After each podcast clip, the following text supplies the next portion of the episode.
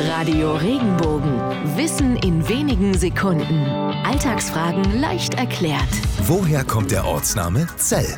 Es gibt ungefähr 50 Orte, die Zell oder Zelle heißen. Das lässt sich schnell begründen, denn Zella kommt aus dem Lateinischen und steht für Vorratsraum bzw. Vorratsspeicher.